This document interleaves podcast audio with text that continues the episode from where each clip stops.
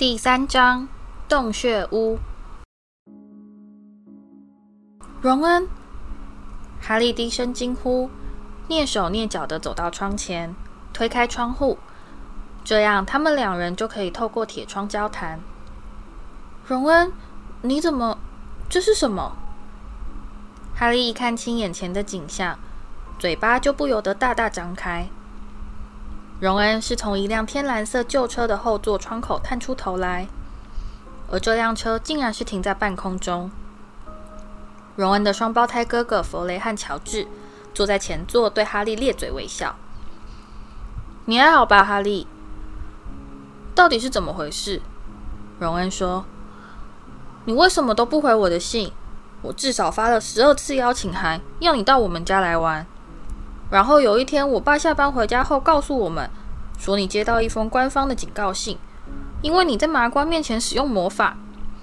那不是我，你们怎么会知道这件事？我爸在魔法部上班啊。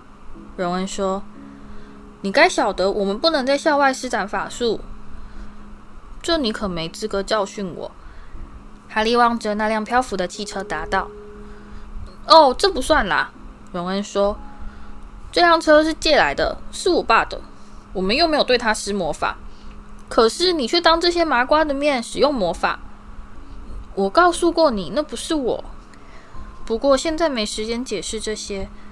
听着，你能不能到霍格华兹告诉他们，说德思礼家把我关了起来，不让我回学校上课。可是我又不能施法术逃出去，因为魔法部会认为我在三天之内连续使用两次魔法。所以，少废话了。荣恩说：“我们是来接你到我们家住的。可是你们也不能用魔法救我出去啊！我们不需要用魔法啊。”荣恩笑着朝前座点一下头：“你忘了我把什么人给带来了？把这绑在栅栏上。”弗雷说：“把绳子扔给哈利。要是德思礼家人被吵醒的话，我就死定了。”哈利把绳子紧紧绑在一根铁窗栅栏上，而弗雷开始踩动油门，让引擎加速转动。放心吧，弗雷说：“退后一点。”哈利退到阴暗的角落，站在黑美的笼子旁边。他似乎也了解到这件事非常重要，因此一直安安静静的呆住不动。汽车的引擎变得越来越大声。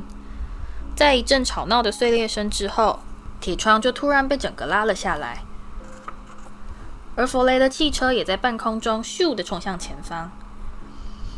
哈利跑到窗前，看到铁窗悬挂在离地几尺的空中晃来荡去。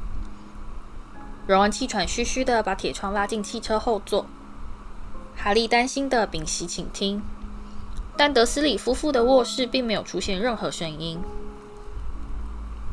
等铁窗在后座安置妥当后，弗雷就倒车后退，尽量把车子靠到最接近哈利窗口的地方。进来吧，荣恩说。可是我在霍格华兹要用的所有东西，我的魔杖，我的飞天扫帚，放在哪里？锁在楼梯下的碗橱里，而且我没办法走出这个房间。没问题。坐在前座的乔治说：“你先让开一下，哈利。”弗雷和乔治小心翼翼地爬过窗口，进入哈利的房间。哈利看到乔治从口袋中掏出一根普通发夹，开始熟练地撬开门锁，心里忍不住想着：“你不得不承认，他们真的是很有一套。”很多巫师都觉得去学这些麻瓜花招，纯粹只是浪费时间。弗雷说。可是我们发现，这些花招虽然效果慢了些，但真的非常好用。门锁响起一阵轻微的咔嗒声，房门立即敞开。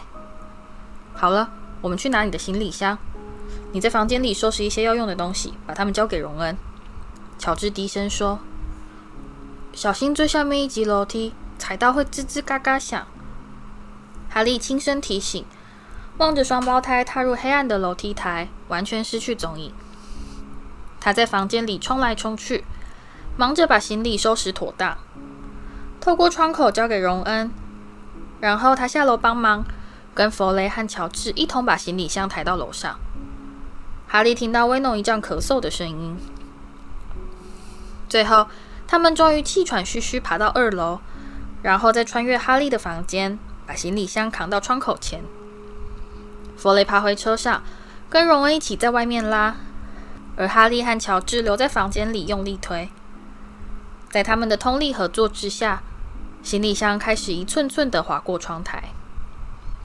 威农一丈又咳嗽了一声。再一下就行了。弗雷喘着气说：“努力把箱子往车内拉，再用力推一下。”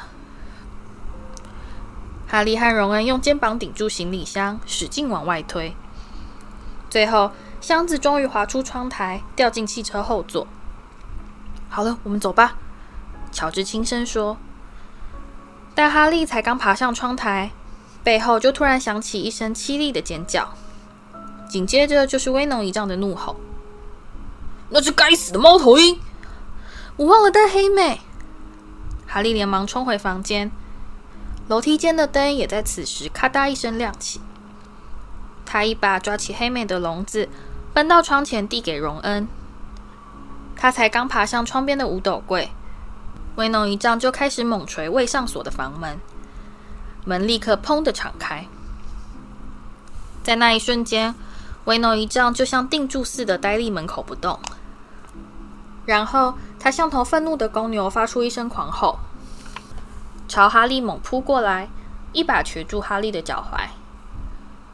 荣恩、弗雷和乔治则抓住哈利的手臂，用尽全力把他往车里拉。佩妮，威农一丈吼道：“他要逃走了！他要逃走了！”威斯理兄弟使尽力气，用力拉了一下。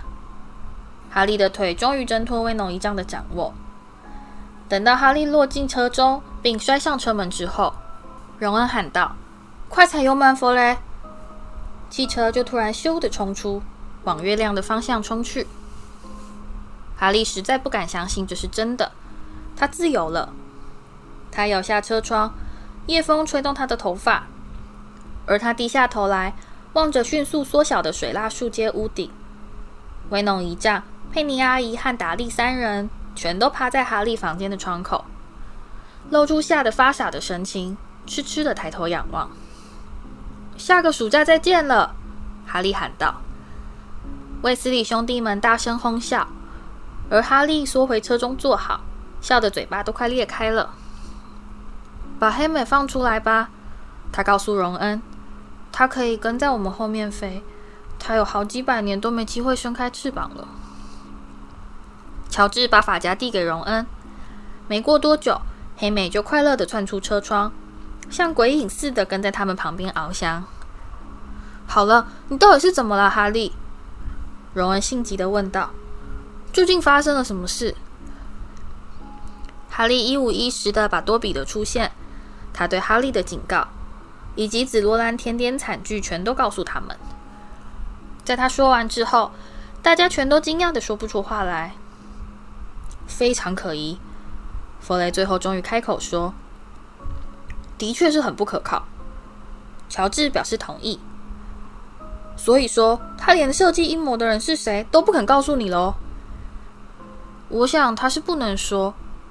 哈利说：“我不是告诉过你，他每次在快要泄露出一点内情的时候，就会开始用头去撞墙。”他看到乔治和弗雷互望了一眼。嗯，怎么？你们觉得他是在骗我，是不是？哈利说：“这个嘛。”弗雷说：“我们这么说好了，家庭小精灵拥有非常强的法力，但要是没得到主人许可，通常他们是不能随便施展魔法的。我认为这个叫做多比的家伙是被派遣来阻止你回到霍格华兹。这大概是有某个人故意捉弄你吧？你想想看，学校里有没有人看你很不顺眼？有。”哈利和荣恩立刻同声答道：“拽哥马粪。”哈利解释：“他很讨厌我。”拽哥马粪。乔治回过头来问道：“该不会是鲁修斯马粪的儿子吧？”“一定就是，这个姓很少见。”哈利说：“怎么了？”“我听我爸提起过他。”乔治说：“他是那个人最大的支持者，而且在那个人消失的时候，弗雷说，并伸长脖子转过来望着哈利。鲁修斯·马粪就见风转舵，跑回来说他是被逼的，真是屁话连篇。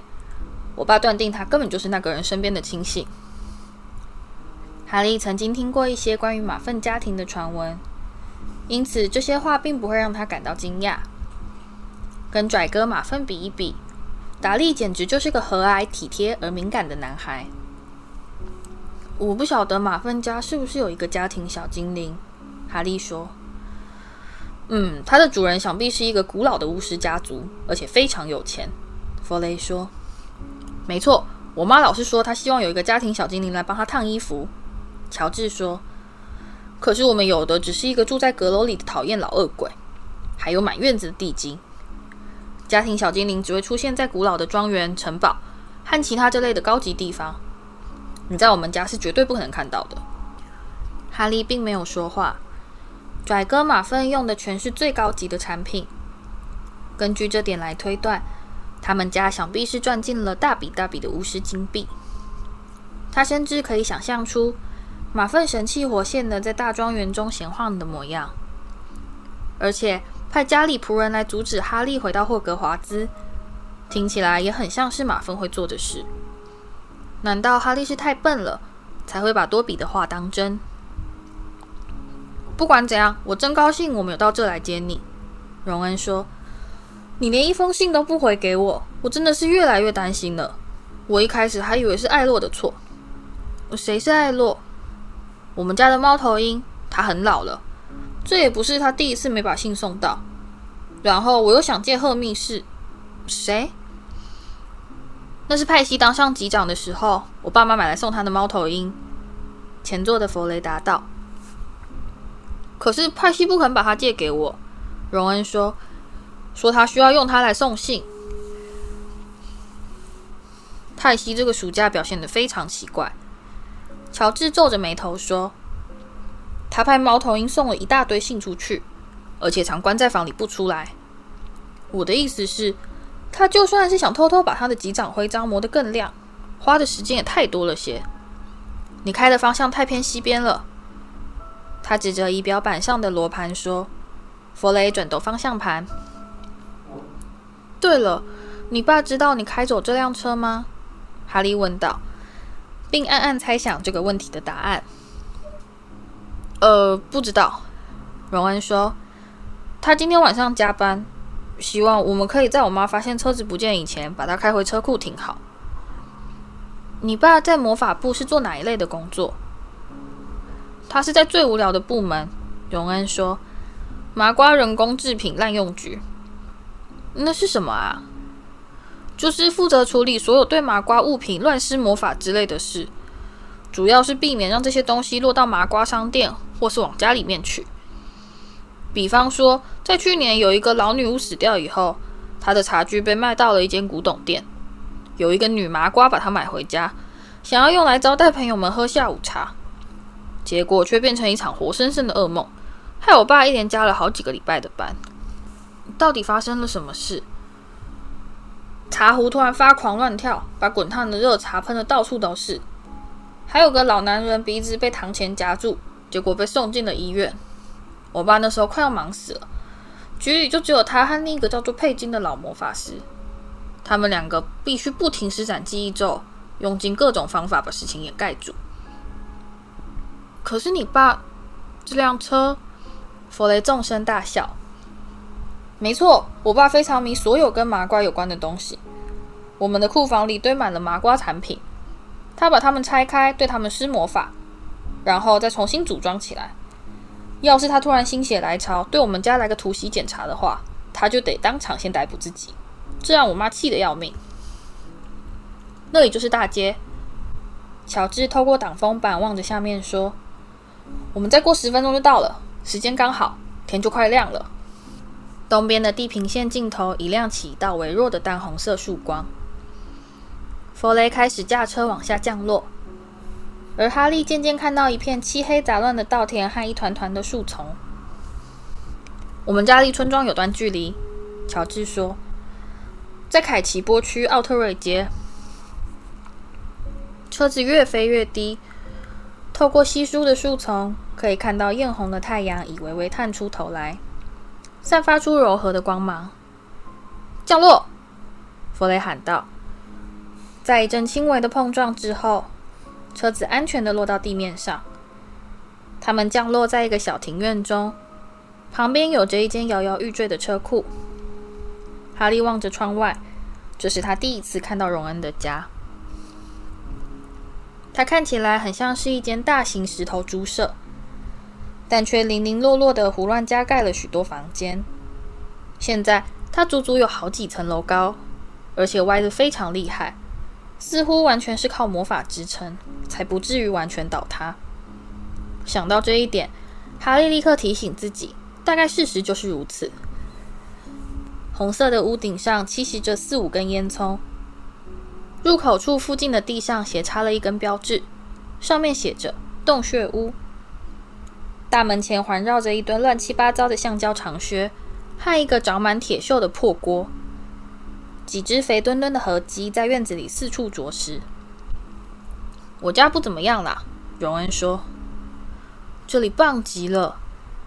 哈利想到水蜡树街，忍不住快乐地赞道。他们走下车。听我说，我们现在要非常安静爬上楼去。弗雷说。等妈叫我们下去吃早餐。接下来呢，荣恩，你就蹦蹦跳跳的跑下楼，喊着说：“妈，你猜昨天晚上谁跑到我们家来了？”他看到哈利一定会非常高兴，这样就没有人知道我们偷开过那辆车。很好，荣恩说：“跟我来吧，哈利。我是睡在……”荣恩的脸色忽然变得惨绿，眼睛定定的望着房子发愣。其他三人连忙转过身来。卫斯理太太正怒冲冲地越过庭院，朝他们冲过来，把院中的肥鸡吓得四处乱窜。而对于一个又矮又胖、面孔和蔼的女人来说，她居然有办法让自己看起来像一头利牙森森的母老虎，这点实在是非常惊人。啊！弗雷叹道：“哦，我的天哪！”乔治说。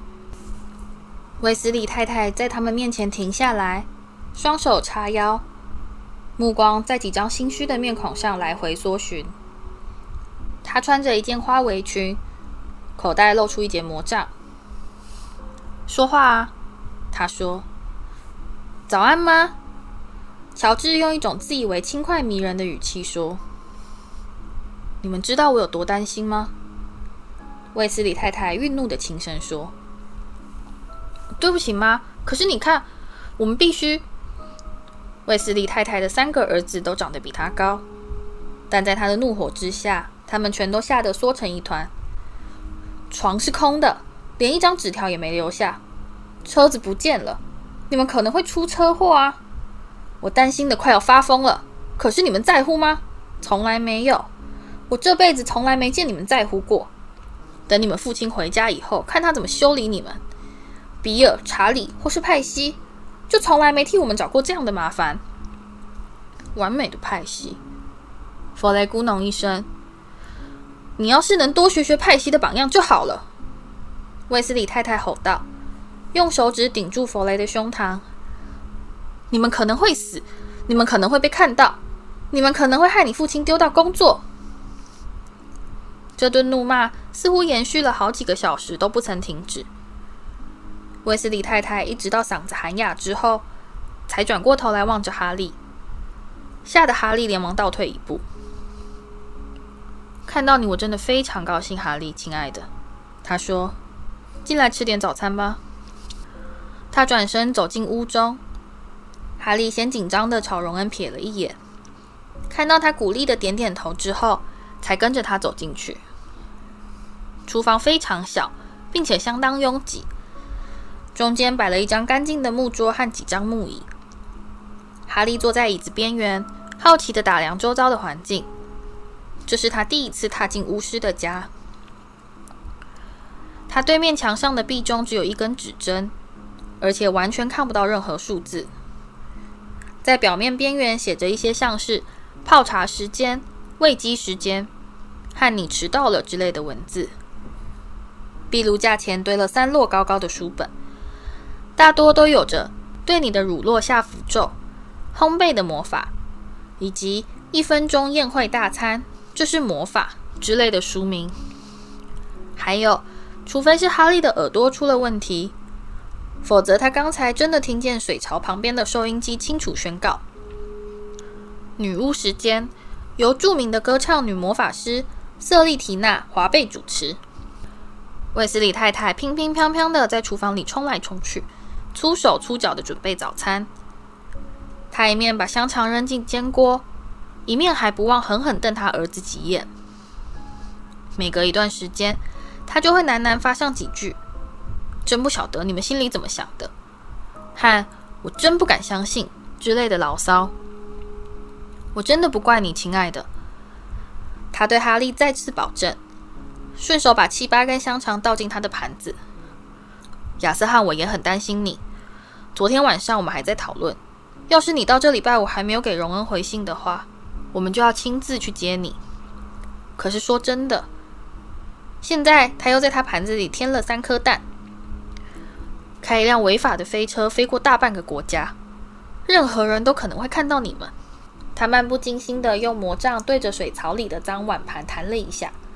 他们就开始自动清洗，发出叮叮当当的轻柔背景音乐。云层厚得很呢吗？弗雷说。吃饭的时候不准说话。卫斯理太太厉声喝道。他们竟然让哈利饿肚子，哎妈！乔治说。你也给我闭嘴！卫斯理太太说。但在他开始替哈利切面包并涂抹奶油时，脸上的表情稍稍变得温和了一些。就在此时，出现了一段小小的娱乐插曲。表演者是一个穿着长长睡袍、顶着满头红发的娇小人影。他踏进厨房，发出一声微弱的尖叫，然后就立刻跑了出去。金妮，荣恩低声告诉哈利：“我的妹妹，她整个夏天都在谈你的事。”没错。她一定很想要拿到你的亲笔签名，哈利。弗雷咧嘴笑道，但接着就瞥见他母亲严厉的目光，吓得他赶紧垂下眼睑，低头大嚼，再也不敢开口说话。接下来是一片沉默，大家一言不发的埋头猛吃，才一眨眼的功夫，四个餐盘就被清得干干净净。哎呀，我累了。弗雷终于放下手中的刀叉。满足的打了一个哈欠。我想我该上床睡觉了。你不准睡！威斯利太太吼道：“这是你自己的错，谁叫你要整晚熬夜不睡？现在，你替我到花园里去除地精。他们现在又多得不像话了。”哦，妈！你们两个也一样。他凶巴巴的瞪着荣恩和乔治。你可以上床睡觉，亲爱的。他对哈利说：“你可没有叫他们开那辆讨厌的飞车去接你。”但哈利现在却变得非常清醒，他连忙接口说：“我来帮荣恩好了。我从来没看过别人除地精。”你真的是非常好心，亲爱的。不过除地精其实蛮无聊的。”卫斯理太太说。“现在让我们来查看看。”洛哈在这个项目是怎么说的？然后他从壁炉架上的书堆中抽出一本厚厚的书。乔治发出一阵呻吟：“妈，我们不用查书，也知道该怎样把花园里的地精清干净。”哈利望着卫斯理太太那本书的封面，上面印着一排精致华丽的烫金字：“吉德罗·洛哈的家庭害兽指南。”正面是一位帅哥巫师的大照片。他有着一头波浪状的金发和一双明亮的湛蓝眼睛，就像巫师世界里的所有照片一样。这个人物也同样会移动。而这名哈利推断是吉德罗·洛哈的巫师，正放肆地朝他们所有人挤眉弄眼。卫斯理太太高兴地对他露出微笑。他真是太棒了，他说。他对家庭害兽真的很有一套。这是一本非常精彩的书。他是我妈的偶像，弗雷用一种清晰可闻的耳语说：“不要乱讲，弗雷。卫斯理太太说，她的面颊微微泛红。好吧，要是你们自以为比洛哈更厉害，你们现在就可以出去工作了。不过，等我出去检查的时候，花园里要是还有一头地精，你们就倒霉了。卫斯理兄弟们打着呵欠，叽里咕噜的连声抱怨，垂头丧气的走到外面，而哈利紧跟在他们身后。花园非常大，而且在哈利看来，这才是一个花园应该有的样子。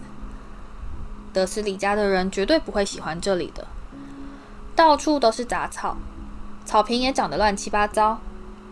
但是墙边环绕着盘根错节的树木，每片花床上都栽着欣欣向荣的奇花异草，还有一个挤满青蛙的大绿池塘。你知不知道麻瓜有他们自己的花园地精呢？哈利在他们一同穿越草坪时告诉荣恩：“没错，我看过那些他们自以为是地精的东西。”荣恩说，弯下腰来，把头探进一丛芍药，长得活像是一群拿着钓鱼竿、肥嘟嘟的小号圣诞老公公。花丛里突然响起一阵激烈的扭打声，芍药急速抖动，然后荣恩挺直身躯，这才叫做地精。他正色说道。放了我！放了我！地精尖叫。这东西看起来一点也不像圣诞老公公。它的体型很小，皮肤如皮革般的坚硬粗糙，还有一个又大又凸、疙里疙瘩、活像是马铃薯的头颅。他用他粗硬的双脚猛踢荣恩，而荣恩连忙伸长手臂跟他保持一段距离。他抓住他的两个脚踝，把他倒吊在半空中。看好，现在要这么做。他说：“他把地精举到头顶上，放了我！”开始像甩套索似的抓着他用力兜圈子。看到哈利脸上惊骇的神情，荣恩连忙补充说明：“这其实不会伤到他们的啦，你得让他们转得头昏眼花，找不到路回到地精洞才行。”他松手放开地精的脚踝。他咻的飞到离地二十尺的高空，越过树篱，重重跌落到外面的原野上。可怜呐，弗雷说：“我敢打赌，我这个一定可以扔得比那根树干还要远。”哈利很快就学会不用为这些地精感到太难过。他决定只要把他逮到的第一只地精摔到篱笆外面就行了。但那头地精却机灵地发现，抓他的力道很弱。立刻用它像刀一样尖锐的牙齿咬住哈利的手指，痛的哈利拼命挥手，想要把它甩掉，想要把它甩掉。最后，哇，哈利，这少说有五十尺！空中很快就挤满了飞翔的地精。你看，他们真的是不太聪明。乔治说，他一连逮住了五六只地精。每次他们发现有人要开始除地精的时候，他们就会一窝蜂的跑过来看热闹。我本来还以为现在他们早该学会乖乖待在洞里，不要出来了呢。没过多久，原野中的一大群地精就开始拱起小小的肩膀，排成一条歪七扭八的杂乱队伍，默默走开。他们会再回来的，荣恩说，和大家一同目送地精钻进原野另一边的树林，逐渐失去踪影。他们爱死这里了。我爸对他们实在太温和了些，他觉得他们很好玩。就在此时，前面突然传来一阵关门声。他回来了，乔治说：“爸回家了。”他们连忙跑过花园，冲进屋子里面。卫斯理先生颓然跌坐在厨房木椅上，摘掉眼镜，闭目养神。他是一个瘦削的男人，头发快秃光了。但仅存的一小撮发丝就跟他孩子们一样艳红。他穿着一件脏脏皱皱的绿色长袍。这个晚上真把我给累坏了。在他们全都在他身边坐下后，他开始喃喃低语，并伸手摸索着寻找茶壶。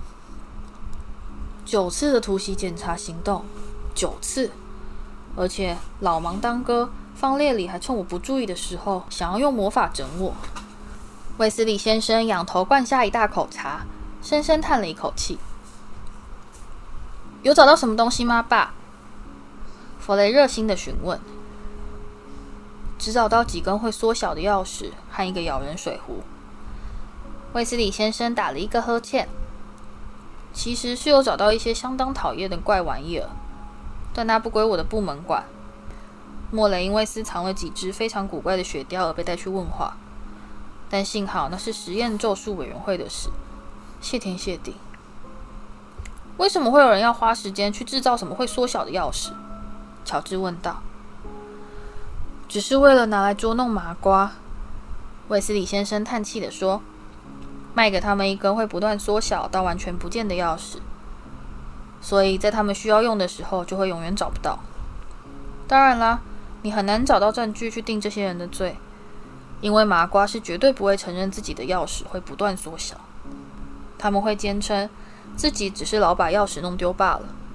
上帝祝福他们，他们对魔法实在迟钝到令人难以想象的地步。就算把事实扔到他们眼前，他们也同样视而不见。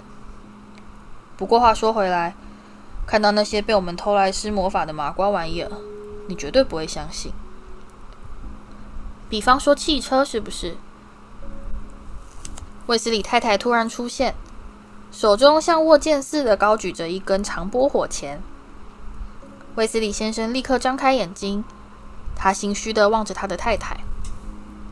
你是说汽车吗，茉莉，亲爱的？没错，亚瑟，汽车。卫斯理太太说，她的眼中掠过一道闪光。想想看，要是有一个巫师买下一辆生锈的旧车，告诉他的妻子，他只是想把它拆开来看，看看里面的构造，但事实上呢，他却用魔法把它变成了一辆飞车。威斯理先生紧张的不停眨眼。这个嘛，亲爱的，我想你会发现，他这么做其实并没有触犯法律。虽然，呃，他确实是应该跟他的妻子说实话比较好。你会发现，这里面藏了一个法律漏洞。只要他不是真的要去开这辆飞车，光只是车子会飞这个事实，亚瑟·卫斯理。你分明就是在编写法律条文的时候，故意留下这样的漏洞。”卫斯理太太吼道，“这样你就可以继续躲在你的库房里，修补那些破烂麻瓜垃圾。顺便通知你一声，哈利正好在今天早上坐着那辆你不是真的要去开的飞车，飞到了我们家来。”哈利，威斯理先生茫然地说：“哪个哈利？”他环顾四周，一眼瞥见哈利。就立刻跳了起来。我的天哪，这是哈利波特吗？非常高兴能见到你。荣恩跟我们说了好多你的事情。你的儿子们昨天晚上开着那辆车飞到哈利家，然后又飞了回来。卫斯理太太吼道：“对于这件事，你有什么话要说啊？哈？真的吗？”卫斯理先生热切地追问。他的情况还不错吧？我，我是说。他看到卫斯理太太眼中爆出火花，吓得结结巴巴的改口说：“那那真的是很不对，孩子们，的确是非常不对，让他们自己去解决吧。”荣恩低声告诉哈利。现在卫斯理太太脸庞和胸膛都膨胀起来，看起来活像只气鼓鼓的大牛蛙。来吧，我带你去参观我的房间。他们偷偷溜出厨房。走过一条狭窄的通道，然后踏上一列参差不齐、呈锯齿状向上攀升的陡峭阶梯。在三楼的楼梯台边，有着一扇半开的门。哈利才刚瞥见一双紧盯着他瞧的明亮褐色眼睛，房门就砰的一声关上。是金妮，荣恩说：“你不晓得，他这么害羞，实在是非常诡异。平常他是绝对不会这样的。”他们又多爬了两段楼梯，就来到一扇油漆剥落的房门前，上面镶了一个小牌子，写着“荣恩的房间”。哈利踏进房中，差点一头撞上倾斜的天花板，而房中的景象使他忍不住眨了眨眼睛。这感觉就好像是走进了一个大熔炉。荣恩房间里几乎每件东西都是非常鲜艳的橘色，床单、墙壁，甚至连天花板也不能幸免。然后哈利才看出，原来荣恩几乎在每一寸的破旧壁纸上，全都贴上了同样七名巫师和女巫的海报。他们全都穿着鲜橘色的长袍，手里握着飞天扫帚，活力十足的朝他们连连挥手。这是你最喜欢的魁地奇球队？哈利问道。查德利炮弹队。荣恩指着橘色的床单说：“上面印着一个有两个巨大的黑色 CS 缩写字母和一枚飞射炮弹所组成的标志。大联盟排名第九。”荣恩的符咒课本凌乱地堆在墙角，旁边还有一叠看起来好像全都是。《风麻瓜马丁·米格冒险记》的漫画书。荣恩的魔杖搁在窗台边一个装满青蛙蛋的鱼缸上方，而胖灰鼠斑斑躺在旁边，舒舒服服地窝在一小片阳光中打盹。哈利跨过一叠会自动洗牌的扑克牌，走到小窗前欣赏外面的风景。他看到在下面的原野中，有一小群地精正一个接一个的偷偷钻进卫斯理家的树林。然后他转过身来，看到荣恩正用一种几乎可说是紧张的神情望着他，似乎是在等他发表感想。这很小，荣恩急急地说道：“不像你在麻瓜家的房间那么大，而且我又正好住在阁楼恶鬼楼下。他老是吵吵闹闹的敲水管，还大声呻吟。”但哈利却咧嘴露出一个灿烂的笑容：“这是我到过最棒的一栋房子。”荣恩连耳朵都变红了。